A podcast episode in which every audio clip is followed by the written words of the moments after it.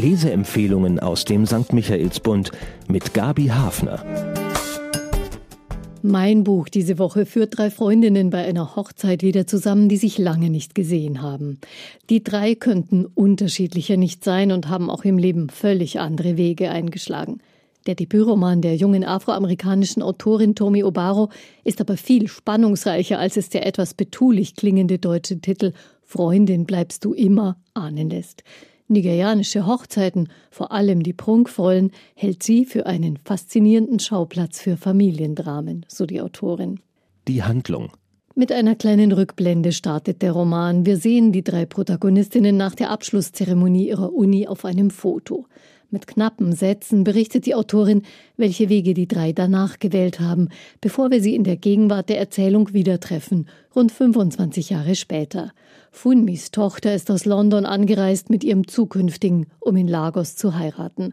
Eni macht sich mit ihrer Tochter von New York aus auf den Weg, um dabei zu sein. Sie hatte Nigeria kurz nach der Uni verlassen um den erstbesten Mann zu heiraten, der sie eines Blickes gewürdigt hat, wie es heißt. Initan war das hässliche Entlein in dem Freundinnen-Trio. Zainab, die dritte im Bunde, konnte neben Funmi durch ihr Aussehen bestehen. Ihre Zurückhaltung unterscheidet sie aber von der temperamentvollen, selbstbewussten Funmi, die inzwischen reich geworden ist, richtig reich. Indem Enitan ihrer Tochter bei der Ankunft kleine Regeln zuraunt, die in Nigeria überlebenswichtig sind, überbrückt sie damit auch für uns die kulturelle Distanz. Die beiden stehen ohne Gepäck da bei der Ankunft in Lagos. Das übliche Chaos. Vergleichsweise nur Kleinkram, denn Seinab muss erleben, dass der Überlandbus, in dem sie anreist, überfallen und entführt wird. Ein eindrucksvoll geschildertes Schlaglicht auf die grundsätzliche Unsicherheit im Alltagsleben des Landes. Die letzten Vorbereitungen für das Hochzeitsspektakel laufen. Beautybehandlungen, Kleiderwahl und Stops in Cafés. Sie bieten den Freundinnen Gelegenheit, sich auf den laufenden Stand zu bringen und zurückzuschauen. Und es entwickeln sich zwischen den Frauen wieder innigere Gespräche. Viele Erinnerungen an das, was sie immer verbunden hat, blitzen auf. Jetzt schaltet die Autorin die lange Rückblende in die gemeinsame Studienzeit der drei. Eine neue Dimension kommt in den Roman. Familienkonstellation, Einkommen, ethnische Zugehörigkeit. Die drei unterschieden sich in fast allem, aber jede hatte auch etwas, das die anderen brauchen konnten. Und bald sind zwei von ihnen in den gleichen jungen Mann verliebt. Eine gar nicht so seltene Situation auch zwischen Freundinnen. Dass sie sich trotzdem nahe geblieben sind, hat auch mit einer tragischen Zuspitzung zu tun. Und nun, zurück in Lagos als reife Frauen, tanzen sie sich zusammen in Stimmung beim Auftakt der Hochzeitsfeier. Ihre Kinder sind erwachsen, die Ehen haben sich verändert. Funmi und Enitan haben Töchter, die sich von ihren Müttern abgrenzen, ihren eigenen Weg finden wollen.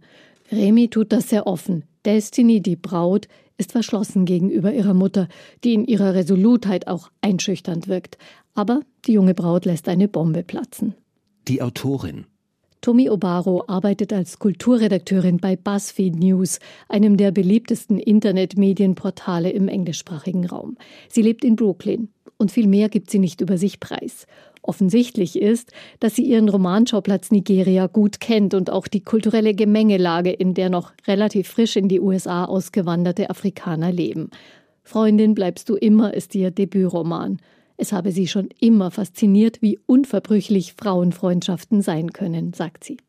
Bemerkenswert. Für mich brachte der Leseausflug nach Nigeria viele neue Facetten in meine zugegebenermaßen angelesene Vorstellung davon, wie Leben in Afrika aussehen kann. Frauen meiner Generation aus der Mittelschicht, die studiert haben, gesehen durch die Augen einer Autorin aus der Generation ihrer Töchter. Der Einfluss der Familie, das Wort des Vaters, hatten noch ein sehr großes Gewicht für sie. Wach und kritisch blickt die Autorin auf das Thema Frauen und ihre Körper, das Aussehen und sein Einfluss auf Selbstbild und Selbstbewusstsein. Wozu verhilft Schönheit und was verhindert sie? Enitans Tochter Remi könnte sich wohl in Nigeria kaum vor Heiratsanträgen retten, während sie sich in den USA zu den Pummelchen zählt. Fazit?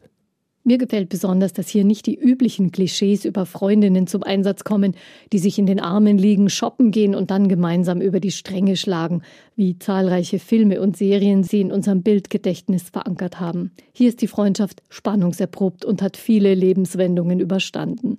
Eine Art Coming-into-Age-Geschichte, gespiegelt in den Blicken der beiden Töchter, die noch auf der Suche sind, wie sie ihr Leben gestalten wollen, ihren eigenen Weg finden. Das ist nicht automatisch einfacher geworden, nur weil sie eine Generation später dran sind. Für wen? Auf jeden Fall ein Buch, das Frau einer wirklichen Freundin schenken könnte. Es spricht nicht über Freundschaft, sondern zeigt, dass echte Nähe nur durch Offenheit zu haben ist und Verbundenheit ein wirklicher Schatz.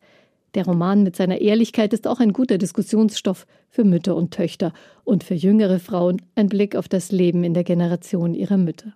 Zahlen, Daten, Fakten. Drei Frauen, drei Leben, auf die Tomi Obaro mit scharfem und liebevollem Blick ein Schlaglicht wirft.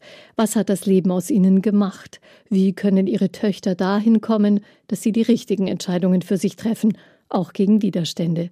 Fragen, die vor dem besonderen kulturellen Hintergrund des Schauplatzes schärfer hervortreten.